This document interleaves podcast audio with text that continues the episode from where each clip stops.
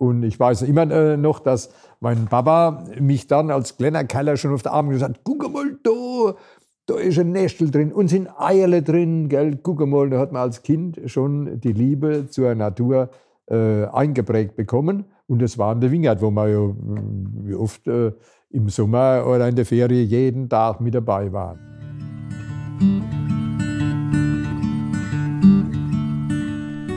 Hallo, hier ist Robin vom Pfalzwein Podcast Dubbecast. Biodiversität, umweltbewusste Landbewirtschaftung, nachhaltige Bodenbewirtschaftung und Blühstreifen. Überall hören Weinfreundinnen und Freunde diese Begriffe. Doch was bedeutet Biodiversität und umweltbewusste Landbewirtschaftung im Pfälzer Weinbergen und in unserer Kulturlandschaft? Um diese Frage zu beantworten, sind wir für euch auf die Suche nach Antworten gegangen. Gemeinsam mit euch werden wir in diesem Doppelfolgen Doublecast Umwelt Spezial zwei Akteure besuchen. Ihr könnt also gespannt sein, wer euch im zweiten Teil der Doppelfolge begrüßt. Im ersten Teil lernen wir Kurt von Nidda kennen. Gemeinsam mit seinen Mitstreitern der Aktion Südpfalz-Biotope macht er sich stark für den Naturschutz in der Südpfälzer Kulturlandschaft. Wir reden unter anderem über den Artenreichtum der Kulturlandschaft, die Herausforderungen des Hochwasserschutzes und über die Weinbergsbewirtschaftung früher, heute und in der Zukunft. Wir wünschen euch ganz viel Spaß beim Hören.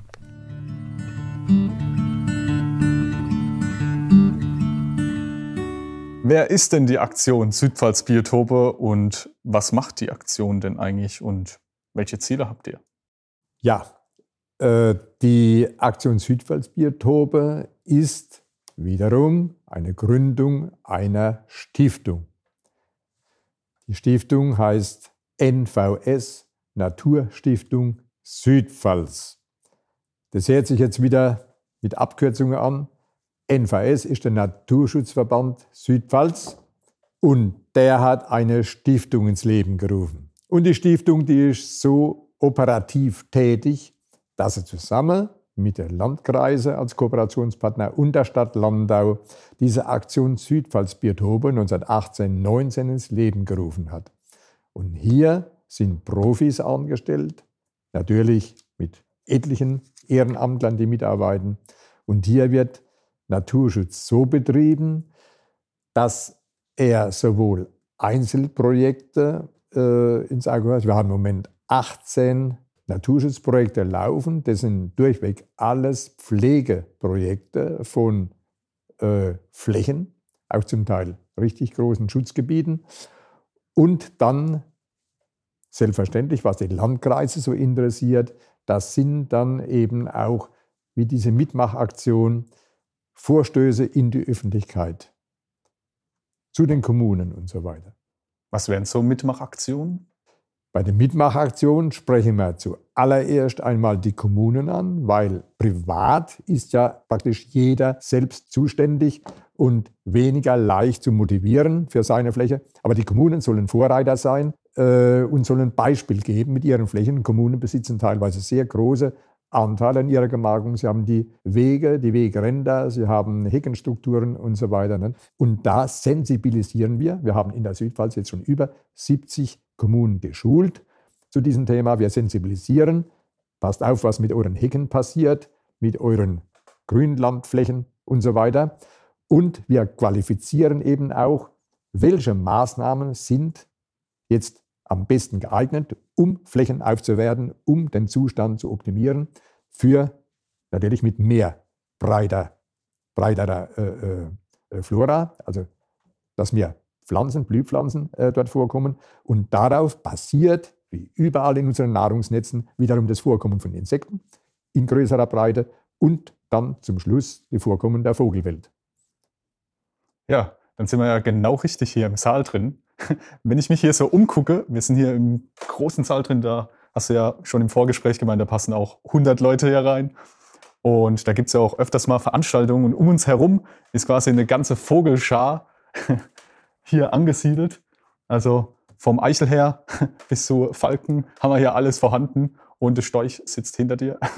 also dann sind wir ja richtig. Aber wie kamst du in diese Gemeinschaft hier rein? Gut, es ist eher die Frage, wie kamen andere zu mir? Das kann natürlich auch sein. Ne?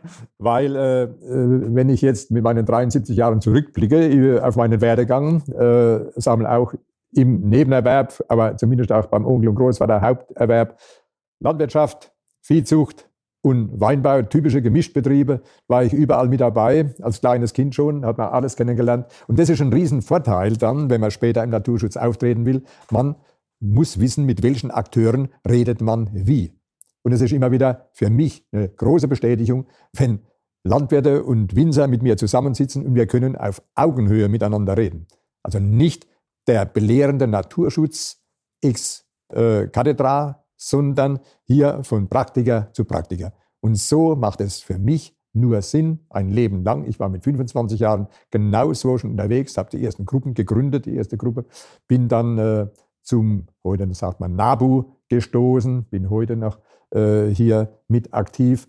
Aber die große Herausforderung war dann bei meiner, meinem Übergang vom selbstständigen Apotheker zum Pensionär, dass diese Stiftung, von der ich vorhin erzählt habe, mich gebraucht hat. Und hier bin ich heute zweiter Vorsitzender. Und dann natürlich der Motor dieser Aktion Südpfalzbitobe mit sehr, sehr vielen Kontakten in die kommunalen Spitzen, in die Verwaltungsspitzen zu Behörden und natürlich zu den Landräten und Oberbürgermeister. Und das öffnet dann sehr viele Türen und selbstverständlich auch zu den Funktionären im Bauern- und Winzerverband, äh, weil man muss eben auch an der Spitze anfangen mit Diskussionen, man muss anstoßen und äh, Ideen einbringen, die dann wiederum durch diese Multiplikatoren an der Basis landen. Aber umgekehrt reden wir genauso mit der Nachbarschaft, wir reden mit Winzern draußen. Und hier in der Weinbergslandschaft, äh, weil wir sind ja auch hier ebenfalls in dem kleinen Dorf umzingelt von Weinbergen, äh, auch hier äh, müssen wir unbedingt äh, den Naturschutzgedanken mehr äh, zu den Winzern bringen. Wir müssen hier aufwerten, Flächen und äh, müssen eben in unserer Kulturlandschaft das Beste draus machen, weil wir haben bestimmte Richtungen, äh, die man beklagen muss, dass nämlich wenig Rücksicht auf die Natur genommen wird. Jetzt liest man aber bei euch öfters, also dass die Landwirtschaft und der Weinbau tragen in der Südpfalz den bedeutendsten Anteil an Ausprägung der Biodiversität durch den jeweiligen Bewirtschaftungsform. Das ist ja genau dieser Punkt eigentlich. Aber vielleicht kannst du uns denn erklären, warum denn dieser wesentliche Artenreichtum unserer Region in der Pfalz aus dieser Kulturlandschaft entspringt. Da müssen wir sehr weit zurückgehen. Ich kann es aber in wenigen Worten sagen, keine Angst. Nämlich äh, gehen wir mal nach der letzten Eiszeit und dem entstandenen Urwald in die Situation zurück, als die ersten Bauern, die letztlich ja aus Mesopotamien äh, eingewandert sind, bei uns kamen sie auch dann äh, quasi von Marseille, die Rhone hoch bis zum Rhein und äh, haben ihre Viehzucht mitgebracht und ihre Anbaumethoden. Also sie haben begonnen, die Urwälder zu roden, besonders hier auch, wo wunderbare Lössböden gereizt haben äh, zum Anbau. Äh, recht, recht, mildes Klima. Und äh, wir waren hier vor 7500 Jahren schon von den ersten Bauern besiedelt. Das nannte man alles Steinzeit. Oder heute, die haben nicht Steinzeit gesagt, sondern heute sprechen wir von der Steinzeit. Und äh, in dem Moment, wo man Flächen öffnet, das heißt, wo jetzt der geschlossene Wald geöffnet wird, und man bringt sogar noch bestimmte Pflanzen als Landwirt mit. Und da beginnt die Artenvielfalt sich zu verstärken. Und je mehr Wald gerodet wurde hier, umso mehr Offenland entstand. Es waren plötzlich beweidete Wälder. Es waren noch ursprüngliche Wälder, es waren dann beweidete Wälder, offene mit Einzelbäumen dann. Und dann gab es die Ackerbauflächen. Und dann gab es eine Explosion von Tierarten und Pflanzenarten die bis hin zur Kosakensteppe, also ungarische Steppe und so weiter bei uns eingewandert sind. Und man kann sich vorstellen, in keinem Wald gibt es eine Lerche. Wir hatten hier die Lerchen. Ja? Plötzlich gab es einen Feldhamster, plötzlich gab es einen Feldhasen. Und eine Masse von Pflanzen, die eben die Bearbeitung, die Nutzung des entstandenen Grünlandes hier bevölkert haben. Und zwar sind es Pflanzengesellschaften, das ist eine eigene Wissenschaft, die äh, Pflanzensoziologie.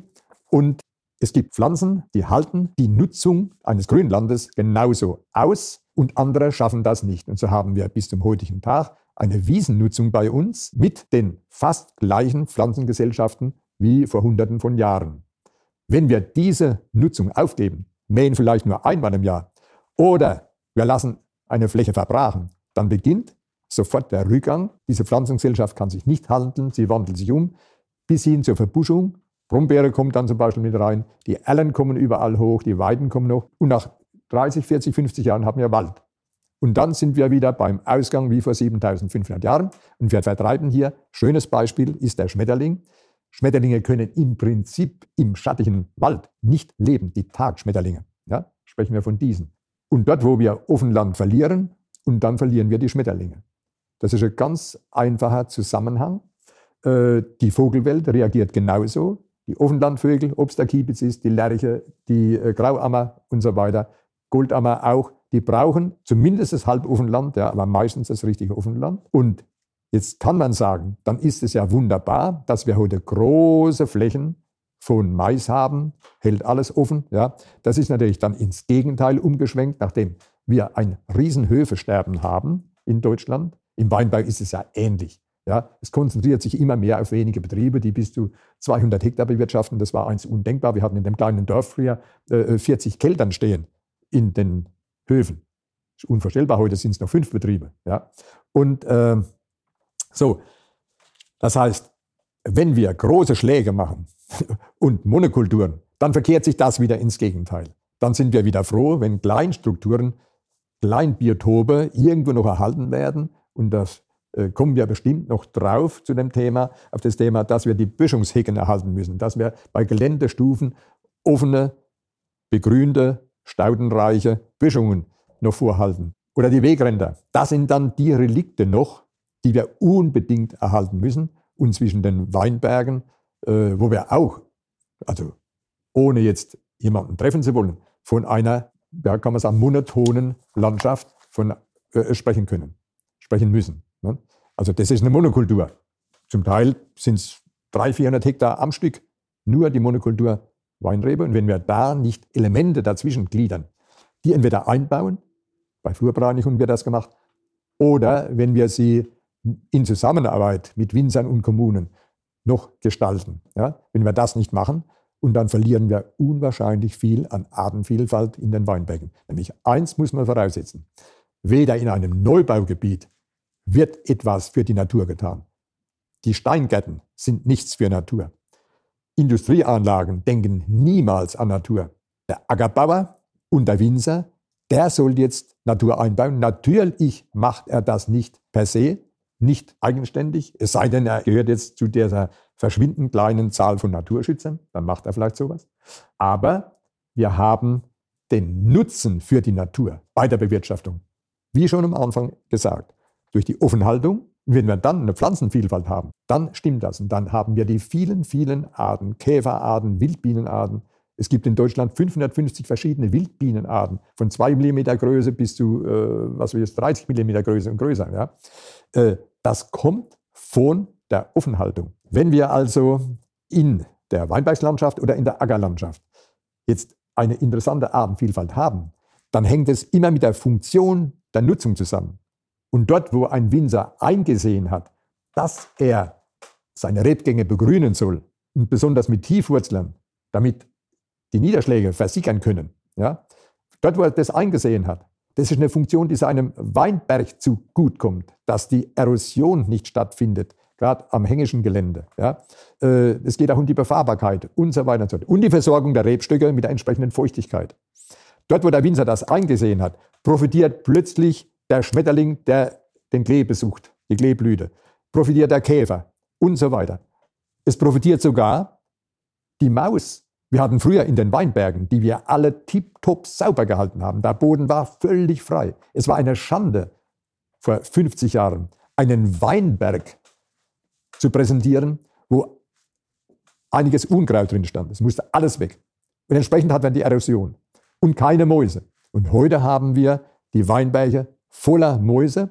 Jetzt profitieren die Mäusebussarde in großer Zahl, die Turmfalken und die Waldoreulen.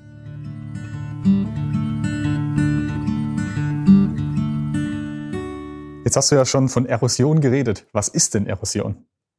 Ja, gut. Also mittlerweile, nachdem wir das äh, Riesenunglück an der A erlebt haben, ja, jeden Abend in den Fernsehnachrichten und so weiter, überall ständig die Berichte.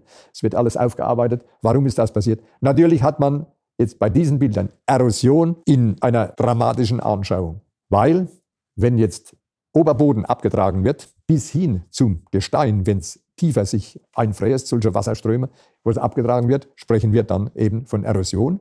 Und sofort fällt uns ein, stark Regenereignis, war noch ein bisschen kombiniert an der A, also mit Dauerregen.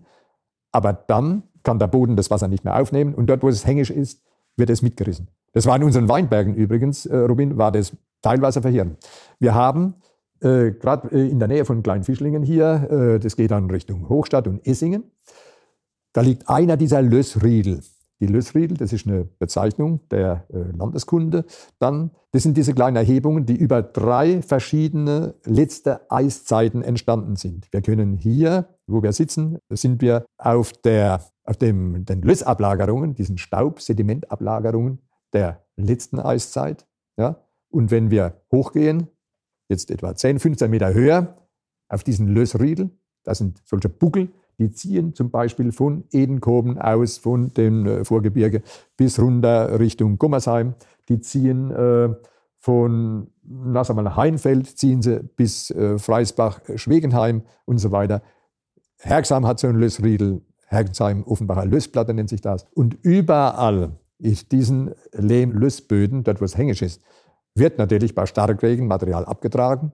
Und ich erinnere mich sehr gut an einen Weinberg meines Vaters, weil ich immer mit war. Da war, ich glaube, nach 15 Jahren der Rebstock am Hang, Fuß unten, nur noch zu 20 Zentimeter über der Erde. Weil ganze Erosionsrinnen von oben nach unten das Material herausgerissen haben und teilweise konnte man mit dem uralten kleinen Schmalspurschlipper da drin gar nicht mehr fahren, weil er umgestürzt wäre. So dramatisch kann Erosion sein und darum gibt es diese Rebgangbegrünung und wenn wir zur Hart hochschauen, das heißt also, wo wirklich steilere Hänge sind mit äh, 6% Gefälle und so weiter, und dort muss unser Hochwasserschutzkonzept beginnen. Dort muss der Anfang sein. Dort müssen wir das Wasser beginnen zurückzuhalten, nämlich Aufkommen von äh, Hochwasser, jetzt zum Beispiel am Pegel Siebeldingen, dort ist für die Queich eine ganz maßgebliche Messstelle. Dort kommt bei Starkregen, also wenn Siebeldingen Wasser bekommt in der Hauptstraße, und dann kommt der größte Teil aus den Weinbergslagen von Frankweiler und von Birkweiler runter, ja, die sind schuld und nicht das viele Wasser, das sich niederregnet im Wellbachtal oder im großen Gleichtal im Pfälzerwald. Das dauert Tage, bis dieses Wasser kommt. Aber hier ist in wenigen Stunden die Flut da und es muss eine ganz große Aufgabe, ich hoffe auch staatlich gefördert, sein, dass die Winzer keinen Boden mehr offen lassen.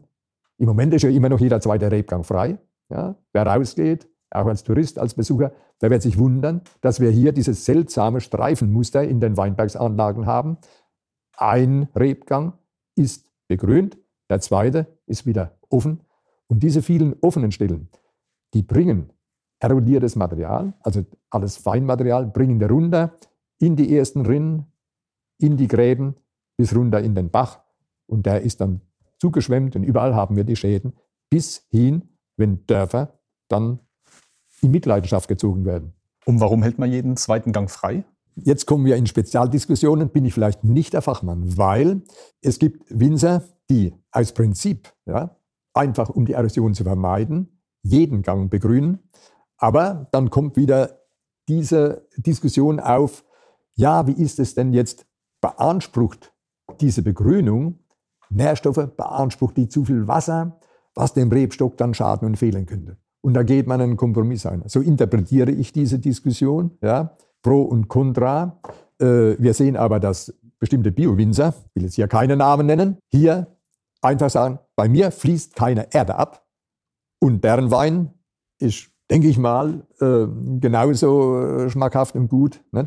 Aber das sind Diskussionen dann um die Mineralität und ähnliches. Also das geht vielleicht zu weit. Wenn ich aber sage, wir brauchen ein Hochwasserschutzkonzept, ganz, ganz dringend, sonst sauft wieder in der Stadt Edekobe die Volksbank ab. Die stand schon mal, der, der Tresorraum unter Wasser, dass der Chef mit dem Taucheranzug runter musste an die Schließfächer.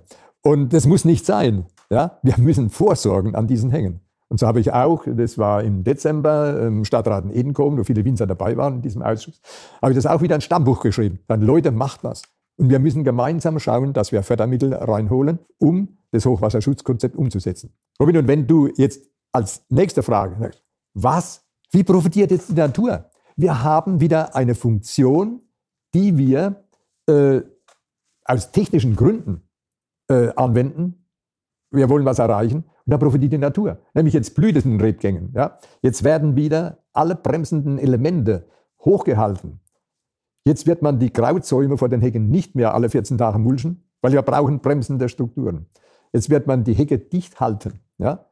Man wird in den entwässernden Kanälen und Rinnen, wird man versuchen, jetzt hier mit Pflanzenmaterial, das natürlich wächst dort, ob es ein bisschen Schilf ist, ja, ob es Secken sind und so weiter. Man wird diese Bremsen aufrechterhalten. Und dann profitiert alles.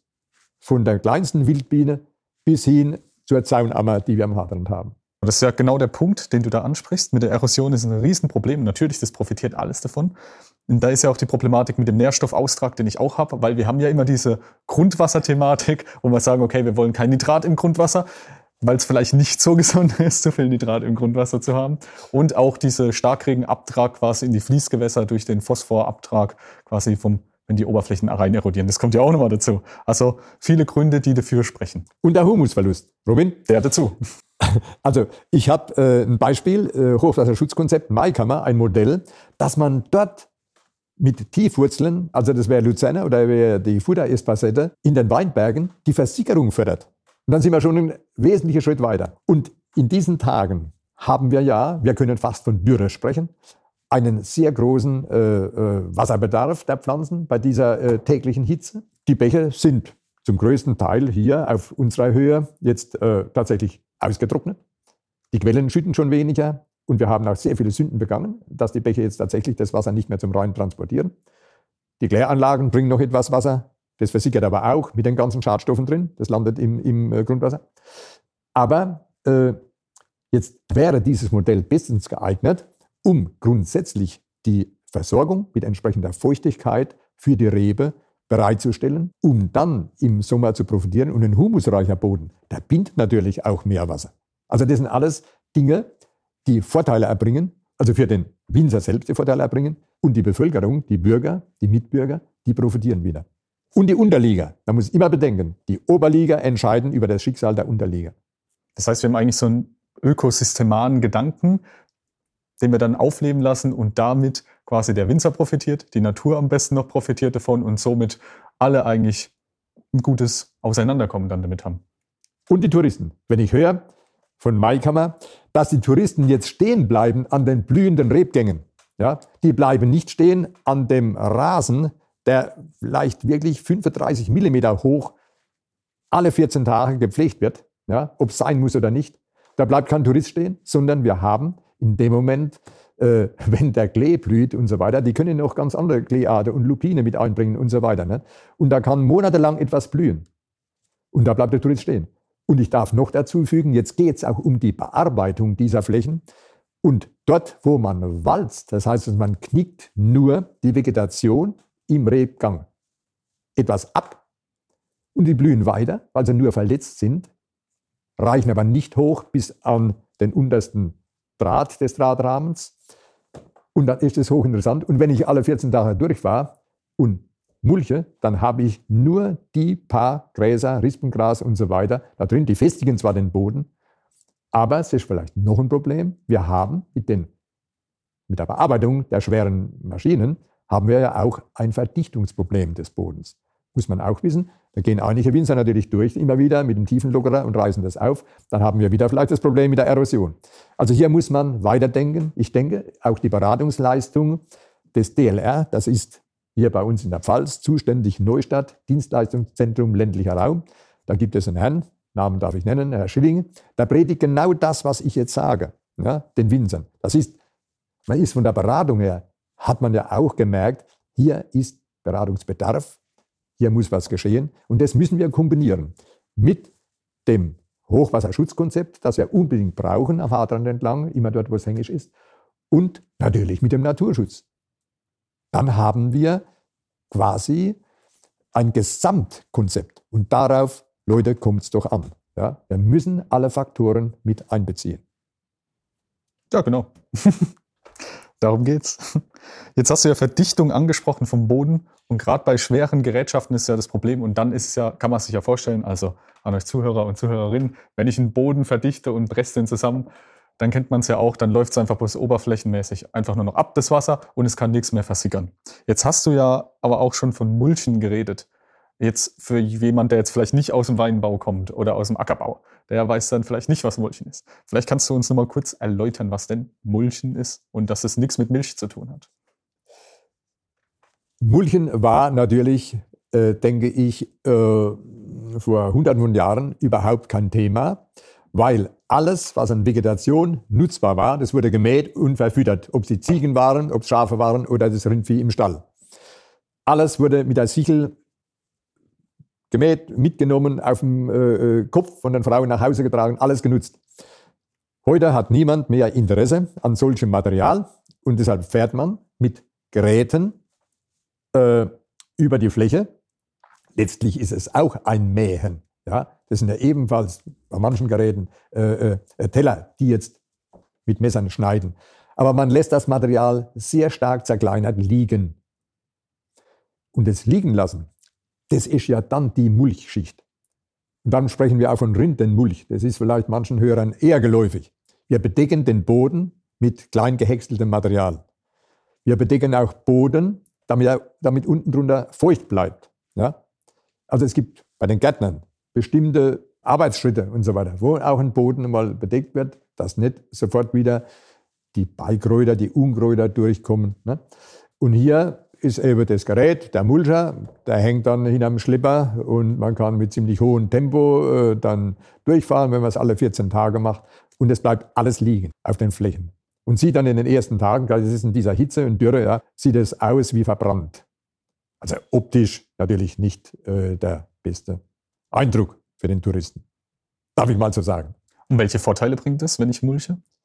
Also ich habe natürlich dann eine ebene Fläche zum Fahren. Es holpert nichts. Man muss sich vorstellen, mit welchen Geräten heute, mit Anbaugeräten und so weiter, der Winzer durch sein Gelände fährt. Und obwohl die Sitze des Fahrers sehr gut abgefedert sind, also früher war das wirklich eine Hobelei und da haben sich die Orthopäden natürlich hinterher nicht fragen müssen, welchen Beruf hast du, lieber Patient. Aber die Hobelei äh, will man natürlich vermeiden und je ebener die Fläche ist, umso besser kann man fahren. Und zum nächsten natürlich, äh, ich habe jetzt eine saubere Fläche vor mir und das Material bleibt liegen. Ich muss es nicht entsorgen, irgendwo unterbringen.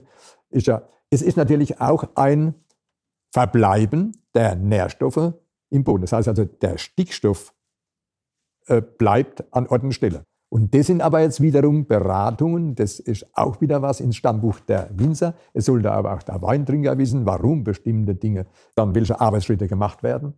Wenn man zur falschen Zeit als Winzer mulcht und bringt dann, das dauert ja gar nicht so lange, bringt dann dieses Material wieder auf den Boden verfügbar und dann gelangt dieses Nitrat, dieser Stickstoff, aus dem Gemulchmaterial, gelangt wieder in den Boden, wird von der Rebe oft gar nicht aufgenommen, der Maße, und landet gerade bei diesen äh, Sandsteinverwitterungsböden, die wir oft haben dann in der Nähe des Waldrandes in unseren äh, Winzerdörfern oben. Dieser Stickstoff geht dann ganz schnell runter ins Grundwasser, ins Trinkwasser und kein Wunder, dass wir seit einigen Jahren, seit 10 bis 20 Jahren, schon aus der Ebene unser Trinkwasser hochpumpen und versorgen die Dörfer, weil dort das Trinkwasser seit vielen Jahren diese Schwelle von 50 Milligramm pro Liter Trinkwasser überschreitet. Also dieses Trinkwasser ist unbrauchbar für den Verzehr. Ist eine Tatsache, da müssen wir ins Auge schauen. Es muss auch ein Weintrinker, ein Weingenießer wissen, dass ein Produkt oft, nachdem man die Erkenntnisse hat, mehr Aufwand braucht zur Erzeugung. Es ist nicht mehr so einfach. Und die Sünden der Vergangenheit, die büßen wir, die büßen noch Enkel und Urenkel, weil die Nitrateinschwemmung in unser Brunnen, sogar hier in der Ebene, hier in ein Kilometer Entfernung von unserem Interviewort. Da wurde 200 Meter tief ein neuer Brunnen niedergebracht, um den Hartrand zu versorgen. Ich schätze, 10.000 Einwohner müssen jetzt versorgt werden von einem solchen Brunnen.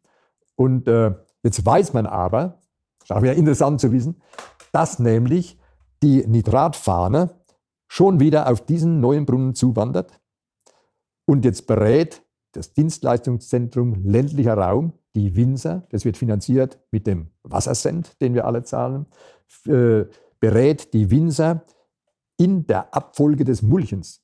Wann wird gemulcht? Wann kann der Rebstock das verarbeiten? Und wann verseuchen wir durch Versickerung mit zusätzlichem Nitrat? Ohne dass jetzt echter Mineraldünger eingebracht wird, sondern allein durch diese Methode. Ja? Und da ist eine Kooperation geschlossen worden zwischen dem Wasserwerk und den Winzern im Einzugsgebiet, damit hier vorsichtig vorgegangen wird. Also man sieht, wie weit man mittlerweile denken muss. Das heißt, der Bürger, der hier im Neubaugebiet wohnt und sich überhaupt nicht für Weinbau interessiert, der will aber sauberes Trinkwasser. Und da muss man wissen, wo es herkommt. Und wir haben in der Ebene deshalb, das heißt ja nicht, dass hier unsere Ackerbauer nicht düngen, im Gegenteil. Aber warum haben wir nur vier oder fünf Milligramm? Also das heißt, einen riesigen Abstand zur äh, Obergrenze, 4, 5 Milligramm Nitrat, äh, äh, genau, im, im äh, pro Liter. Warum? Weil bei unseren Böden in einer gewissen Schicht, die Pyritschicht, dieses Nitrat reduziert zu Stickstoff und dann gast meinetwegen dieser Stickstoff aus und wir haben sowieso 78 Prozent unserer Atemluft in jeder Sekunde als Stickstoff vorliegen. Ist also völlig unschädlich gemacht dann. Aber die Pyritschicht, die verbraucht sich und wir haben zum Teil nur noch wenige Jahre, um auch das Nitrat, das es auf diese Pyritschicht zufließt, zusickert, nur noch wenige Jahre, bis dort alles verbraucht ist. Das sind keine unendlichen Prozesse. Alles ist endlich und wir verbrauchen diesen Redoxpartner, den verbrauchen wir in der Pyritschicht im Laufe der Jahre und dann müssen wir gucken, wo wir jetzt Wasser herbekommen. Vielleicht noch weiter östlich zum Rhein hin, wo ihr herkommt. Und da, dann müssen wir das Wasser hier hochpumpen. Leute, ihr seht, was damit alles zusammenhängt. Wir nutzen unsere Welt und leben gut, aber müssen die Folgen bedenken. Also es ist wie immer ein Gesamtsystem, was man immer mehr bedenken muss und auch bedenkt. Und ja, was da alles umgestellt werden muss.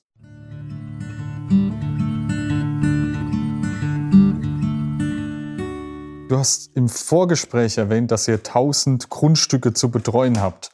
Vielleicht kannst du uns ein, zwei Projekte nennen, die ihr quasi macht, zum Beispiel Maat oder dergleichen, warum das überhaupt auch gemacht wird. Ich darf nochmal korrigieren, unsere Stiftung äh, hat äh, über 1000 Grundstücke im Eigentum. Das sind äh, flächemäßig über 235, 240 Hektar. Da ist Wald dabei, da ist sehr viel Grünland. Äh, früher wurden von unseren Vorgängern viele Wiesen äh, gekauft, die brach zu fallen drohten. Ja. Wir achten natürlich darauf, dass die Wiesen dann ökologisch sinnvoll äh, bewirtschaftet werden. Und äh, das heißt, wir betreuen unsere eigenen Flächen in dieser Größenordnung von, sagen wir, 240 Hektar. Die sind verstreut äh, über ja, die ganze Südpfalz eigentlich.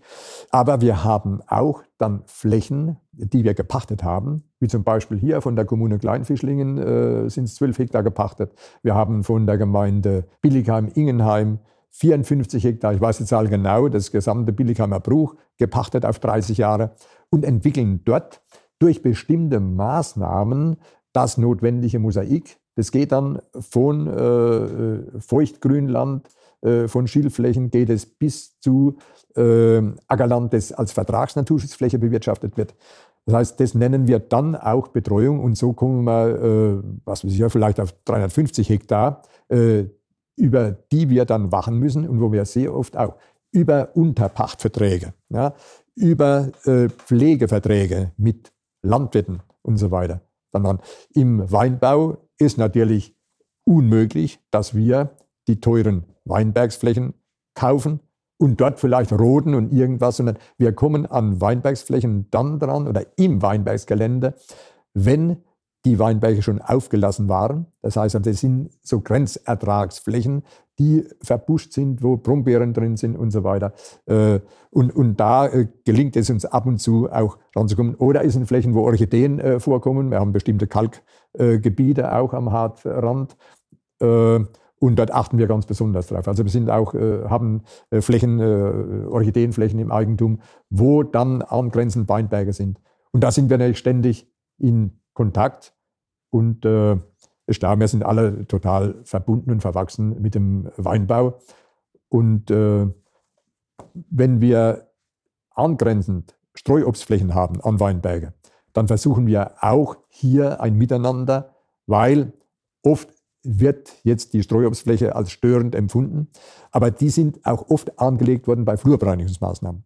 Wir haben äh, Flurbereinigungs, äh, flurbereinigte Weinbergsgemarkungen, wo recht vorbildlich schon vor 25 Jahren äh, ein Biotopverbund angelegt, auch ein Thema, auf das wir noch kommen müssen, Biotopverbund, wo, wo diese ähm, auf längere Strecken dann äh, aus dem Weinbau Flächen herausgenommen wurden. Nicht immer zur Begeisterung der Winzer, aber heute weiß man, wie sinnvoll das ist. Und es ist tatsächlich so, und es erklärt auch der Berater des äh, DLR, dass wir hier natürlich Feinde der Schädlinge des Weinbaus erhalten. Es ist ja dieses Miteinander, Vegetation, äh, die Nahrungsgäste und dann haben wir auch Schädlinge im Weinbau. Und das muss aber ein einigermaßen Gleichgewicht sein und das kann man beweisen, äh, wenn bestimmte Raubinsekten und so weiter in der Nähe von Weinbergen sind, dann sind die Schädlinge auch dezimiert nebendran. Darum sind Monokulturen eigentlich kontraproduktiv und wir müssen wieder dahin kommen, dass wir diese Elemente einbauen. Jetzt kommen wir zum Thema Biotopverbund. Wenn wir sagen, wir brauchen die Verbindungen vom Pfälzerwald bis zum Rhein. Wir haben natürlich unsere Bachauen, jetzt gehen wir mal vom Rhein, von Speyer aufwärts, bis dorthin, wo letztlich die Bachauen nicht mehr als Grünland vorliegen. Und dann beginnt, oft sind ja bis in die Senken hinunter, bis an die Bäche, äh, mittlerweile Weinbäche angelegt. Und dann haben wir eine riesen Lücke in den Korridoren, Wanderwegen bestimmter Tiere. Noch einmal fünf, sechs Kilometer fehlen uns dann bis hoch wieder zum Hartrand. Also wenn wir bestimmte Populationen äh, von Tierarten, wenn wir die isolieren auf kleinen Flächen, jeder kennt den Begriff Inzucht, man kann es einmal so bezeichnen. Wenn die isoliert sind und dann stirbt dort die Population langsam aus, wenn die sich nicht gegenseitig besuchen können, wenn keine Wanderungsbewegungen möglich sind. Und dann haben wir diese, und jetzt kommt die Monokultur Weinbau und unterbricht dieses ganze System. Natürlich haben wir noch Bächlein, aber die sehr oft sträflich behandelt werden. Ja? Bächlein, die hochziehen dann bis zu ihren Quellen im Pfälzerwald. Äh, und das sind schon für uns vom Naturschutz Kleinode, wenn ein Gewässer mit etwas Gebüsch, mit etwas Schilf dann hochzieht bis zum Kastanienwald und die Täler. Aber wir brauchen weitaus mehr. Wir brauchen genauso dieses Verbundnetz innerhalb der Weinberge. Und wenn wir dieses Netz so vorhalten, und dann haben wir einen riesen Vorteil. Das ist also nicht nur die kleine Blühfläche, die isolierte, die irgendwo in der Landschaft gemacht wird, und äh, äh, man äh, schreibt sich das auf die Fahnen, wir haben dort eine Blühfläche gemacht, die ist isoliert, die hat nur den halben Wert, vielleicht nur 30 Prozent Wert gegenüber einer Verbundfläche. Das heißt, es war die große, uns hat sich die große Aufgabe gestellt, als Aktion Südpfalzbiotope, hier das Netz vorzuschlagen. Und drei Jahre lang haben wir daran gearbeitet, für die gesamte Südpfalz in der Weinbergsgemeinschaft und in der Ackerbaugemarkungen hier die Flächen vorzuschlagen. Und es kann jeder Winzer und jeder Landwirt im Internet nachschauen. Diese Karte ist offen mit vielen, vielen Funktionen noch dazu. Man kann sich jetzt orientieren als Winzer. Bin ich in der Lage, benachbart zu einem Grasweg, den wir kartiert haben, wir haben alle Graswege der ganzen Südpfalz kartiert, kann ich hier was beisteuern? Oder habe ich als Ackerbauer oder als Winzer einmal die Erkenntnis, an der Unne ist ja unseren Bach mit dem Ufer, mit dem Begrünten. Ich stoße mit meinem Finger da drauf. Ich mache dort zwei, drei Rebgänge mit entsprechender Blühmischung und lade die Tiere vom Bachufer ein, hochzuwandern, vielleicht bis zum nächsten Hohlweg, bis zur Böschungshecke und bis zur nächsten Geländestufe. Und dann kann man schon automatisch, wenn man nachdenkt und die entsprechende Erkenntnis hat, kann man hier diesen Beitrag leisten. Und wir kämpfen dafür, dass Multiplikatoren das raustragen. Ja? Und ich hoffe auch, äh, äh, ihr merkt ja alle mein Engagement, dass auch hier das Interview dazu beiträgt, ja? dass das Wissen rausgeht. Jeder kann ein bisschen was machen. Er muss nur einmal noch seine Nachbarschaft vergleichen und dann bitte die, den Krautsamen vor der Böschungssäge nicht wirklich beim Mulchen seines Weinbergs auch noch mit äh, abrasieren, weil das sehr oft gemacht wird. Jeder glaubt, er tut jetzt der Gemeinde was Gutes, weil er Ordnung macht. Und dieser mitteleuropäische Ordnungssinn, der ist tödlich für unsere Artenvielfalt. Das muss man sagen. Das beginnt beim der Steinwüste im Neuberggebiet. Das geht weiter über den Rasen und geht dann raus in unsere Feldwege, an die Wegränder, was nicht, absolut nicht nötig wäre, weil wir keinen wirtschaftlichen Vorteil davon haben. Du hast ja eben schon Winzerinnen und Winzer eingeladen, da teilzunehmen und sie können sich das auch angucken. Wahrscheinlich auf eurer Webseite? Ja, ja. Also äh, alle Vorschläge dieses Flyers hier sind ganz stark noch einmal spezifiziert äh, auf der Website, dass die, äh, es sind ja alle Bürger angesprochen. Wir reden jetzt nur über den Winzer, weil das jetzt euer Thema ist, ihr beiden. Aber wir haben äh, andere Bürger, die in ihren Gärten oder einfach nur Grundstückseigentümer sind von einem Obstgarten noch in der Nähe. Das ist eine gute Ansprache, dass du jetzt auch die Zuhörer und Zuhörerinnen da einlädst. Das wäre meine nächste Frage gewesen. Wie kann man da denn beitragen? Jetzt fangen wir bei den Kleinsten an. Selbstverständlich kann eine Kita zusammen mit ihrem Bürgermeister einen ganz kleinen, äh, äh, beispielhaften Beitrag bringen für die Kinder, dass sie irgendwas erleben an Vielfalt von Tieren, einfach etwas hinführen. Es ist selbstverständlich dann die Schule, wenn ein Ort äh, eine Schule hat, äh, dann sind die Lehrer dort gefordert, dieses Thema zu vertiefen. Natürlich weiß man schon ewig von Schulgärten, aber äh, es kann genauso gut eine Dreckecke geschaffen werden mit etwas Totholz und so weiter. Da krabbelt was rum. Und selbstverständlich kann dann im Unterricht sowas eine Rolle spielen. Sagen, guck mal, ah, da guckt ja Eidechse raus, ah, sag mal her. Nicht? Und dahinter, und wenn man was hochhebt, dann sagt, ah, da sitzt so ein kleiner äh, Teichmolch unten drunter, wie kommt denn der da her? Oder äh, mit der Erdkröte, sowas kann drin sein. Nicht unbedingt, dass jetzt ein Vogel sofort da brütet im Totholzhaufen, das wäre jetzt zu viel verlangt. Aber es sind ja jede Menge Kleintiere. Ne? Die Schule. Dann haben wir aktive Vereine in den Dörfern. Also ist die Jugendfeuerwehr. Die suchen ja immer Projekte. Herr Bürgermeister, gehen Sie zur Jugendfeuerwehr, nehmt euch dieses Jahr mal ein Projekt vor. Da drüber ist eine Fläche, stelle ich euch zur Verfügung. Ihr könnt dort irgendwas machen. Ihr könnt übers Jahr jetzt eine Blühfläche dort pflegen. Oder noch besser sage ich immer, da ist ja oft Grünland vorhanden. Wenn er das richtig pflegt, braucht er nichts einzusehen, sondern die Pflanzen kommen von alleine. Und das sind die Pflanzen, die unsere Insekten kennen und nicht äh, irgendwelche Pflanzen, die in Blühmischungen drin sind. Äh, Facelia, die werden auch von Insekten besucht. Aber die ursprünglichen, die sind am stabilsten. Diese Pflanzengesellschaft, die hält sich. Das sind Ruderalstandorte oder sonst wie äh, Rasen, die äh, oft äh, betreten werden. Und wenn da in Abschnitten gemäht wird, nicht nur gemulcht, dann haben wir schon praktisch diese Sukzession, die wir wollen, die genau für unsere Wildbienen, für die Schmetterlinge und so weiter interessant werden und für Käfer.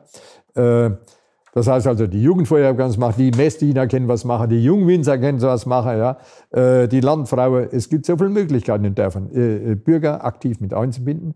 Und deshalb gehen wir gerade heute, verteilen wir wieder äh, Tausende von Flyern, machen im Moment gerade unsere ehrenamtlichen Mitstreiter, äh, sitzen gerade in der Sekunde beisammen und äh, machen die Pakete, die Bündel zurecht für ungefähr 115 bis 120 Kommunen, äh, die dann wiederum erreicht werden. Und da haben wir die Bitte auch im Anschreiben dann formuliert, äh, dass man hier gemeinsam was macht.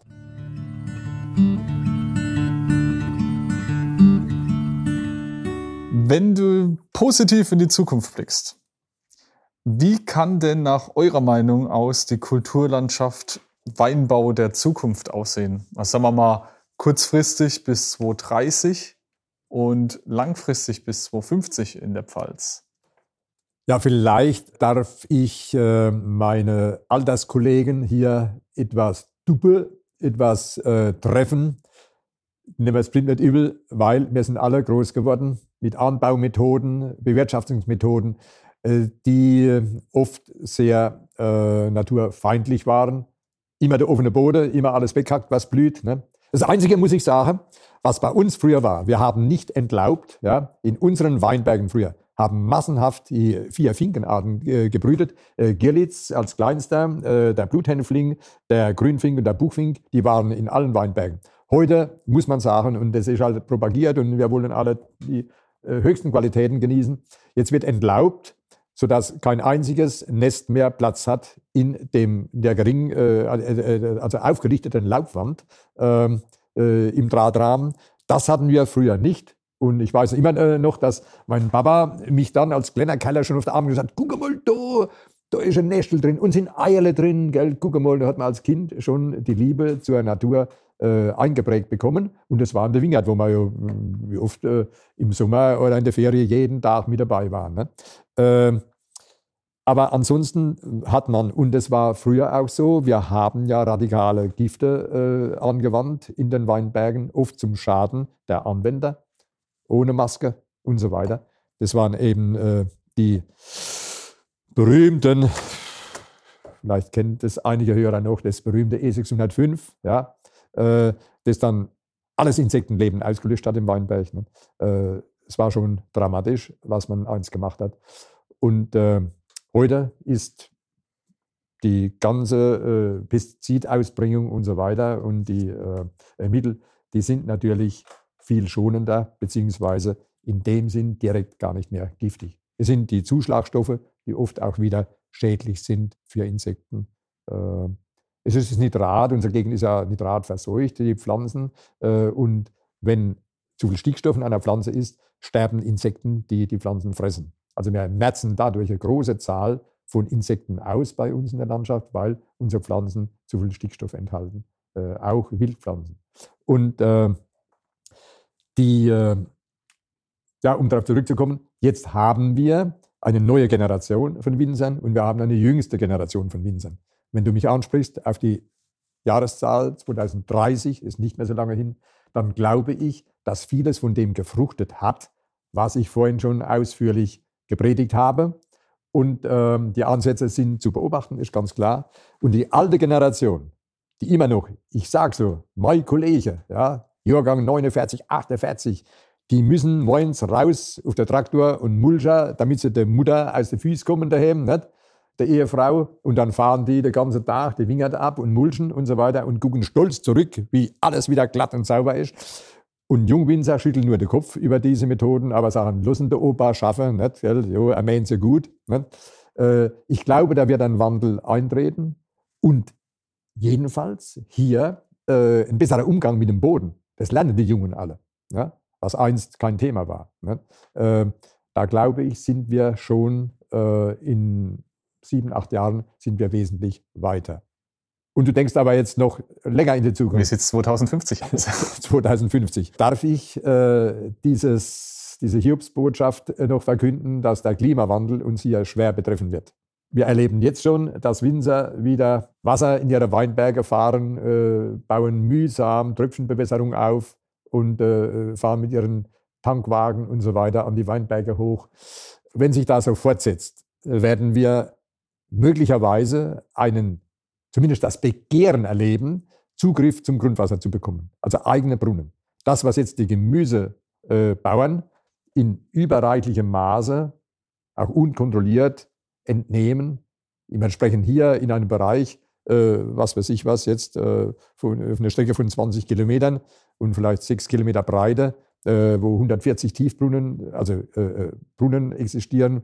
Und es werden 1,4 Millionen erlaubt zu entnehmen, aber ein Vielfaches wird tatsächlich entnommen, unkontrolliert und kostenlos und so weiter. Diesen Raubbau können wir uns nicht länger leisten. Besonders wenn jetzt auch die Winzer als Konkurrenten diesen Kampf ums Grundwasser verstärken. Wir haben jetzt in diesen Tagen Zuckerrübenflächen, die schwer leiden unter der Dürre. Wir haben Maisflächen, die schwer leiden unter der Dürre, gerade auf äh, Böden, als Sandböden und so weiter oder lehmigen Sandböden. Äh, wenn die Winzer jetzt auch noch kommen und ebenfalls ihre Weinberge bewässern wollen, dann können wir so nicht länger zuschauen. Der Kampf muss entschieden werden. Die Politik hat eine große Aufgabe und darf nicht den Kopf in den Sand stecken. Und dann kommt es auf die Bewirtschaftung an. Wie gehen wir mit unseren Böden um? Dann kommen wir genau wieder dahin. Wie sorgfältig arbeiten wir? Wie sorgfältig halten wir jeden Tropfen zurück? Das heißt, vielleicht mit einer schlimmen Verzögerung kommen wir dahin, um das Allerschlimmste noch zu verhindern. Und das wäre vielleicht eine Antwort auf deine Frage. Äh, wie siehst du den Weinberg der Zukunft? Äh, er wird Rücksicht nehmen müssen und kann so nicht mehr weiterarbeiten, wie meine Generation jahrzehntelang sich eigentlich darauf verlassen hat, die Natur wird es schon richten. Wir haben unendliche Ressourcen. Das stimmt schon lange Zeit eigentlich nicht mehr. Es gab einen Professor vor einiger Zeit, der sagt, eure Böden sind zu gut. Da hätten wir das natürlich gerne. Wir stolze Felser haben die besten Böden da sagt er, die sind zu gut deshalb, weil ihr zu spät merkt, dass sie kaputt sind. Das muss man sich einmal richtig, das muss man sacken lassen. Frühzeitig hingucken, frühzeitig auf guten Rat hören. Ja, das ist doch ein gutes Schlusswort. Und da können wir bloß jeden Zuhörer und jede Zuhörerin dazu einladen, wenn ihr mal in den Weinberg geht, schaut vorbei, guckt mal nach Streuobstflächen, greift auch mal an den Boden guckt euch an, was ist das denn für ein Boden? Habe ich da vielleicht was Sandiges? Habe ich was Dunkleres? Oder ich gucke mir mal einfach die Begrünung im Weinberg an und gucke mal, ob da irgendwelche Tierchen drin sind. Dazu möchten wir euch alle einladen, um euch darüber Gedanken zu machen. Und wenn ihr Lust habt, auch mal auf der Website von der Aktion Südpfalz Biotope vorbeizuschauen. Und dann möchte ich bloß den letzten Satz noch sagen.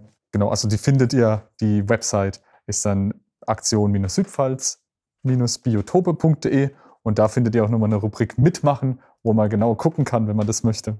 Und als abschließender Satz möchte ich noch sagen, mit der Natur zu arbeiten ist wie in einer guten Beziehung, miteinander statt nebeneinander her. Ein Geben und Nehmen, ohne den anderen zu verletzen. Sich zu respektieren und aufeinander zu achten, sodass beide daran wachsen. Und damit möchte ich die Folge beenden. Das war der erste Teil unserer Doppelfolge. Wie immer findet ihr weitere Informationen und Bilder zu dieser Folge auf unseren sozialen Kanälen. Im zweiten Teil erwarten euch Heiner Sauer und sein Sohn Jungwinzer Valentin Sauer vom Weingut Sauer. Sie werden uns beide in ihre Weinberge mitnehmen und zeigen, wie sie diese bewirtschaften.